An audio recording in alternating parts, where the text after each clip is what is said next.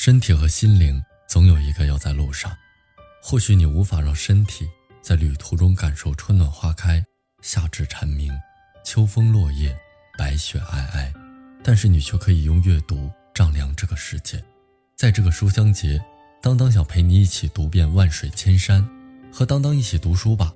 四月二十二日，热门畅销书作家齐聚当当读书节晚会。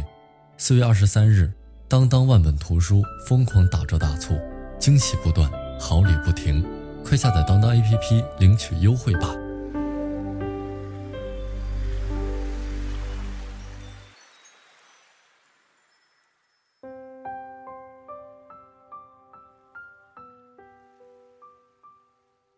我们静静的坐在湖边。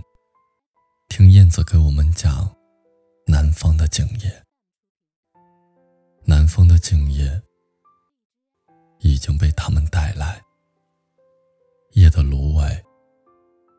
发着浓郁的热情，我已经感到了南方的夜间的陶醉，请你也嗅一嗅吧，这芦苇丛中的浓味。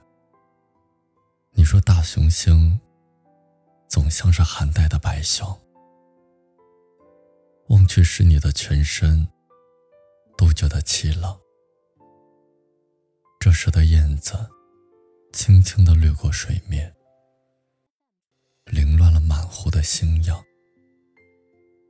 请你看一看吧，这湖中的景象，南方的星夜便是这样的景象。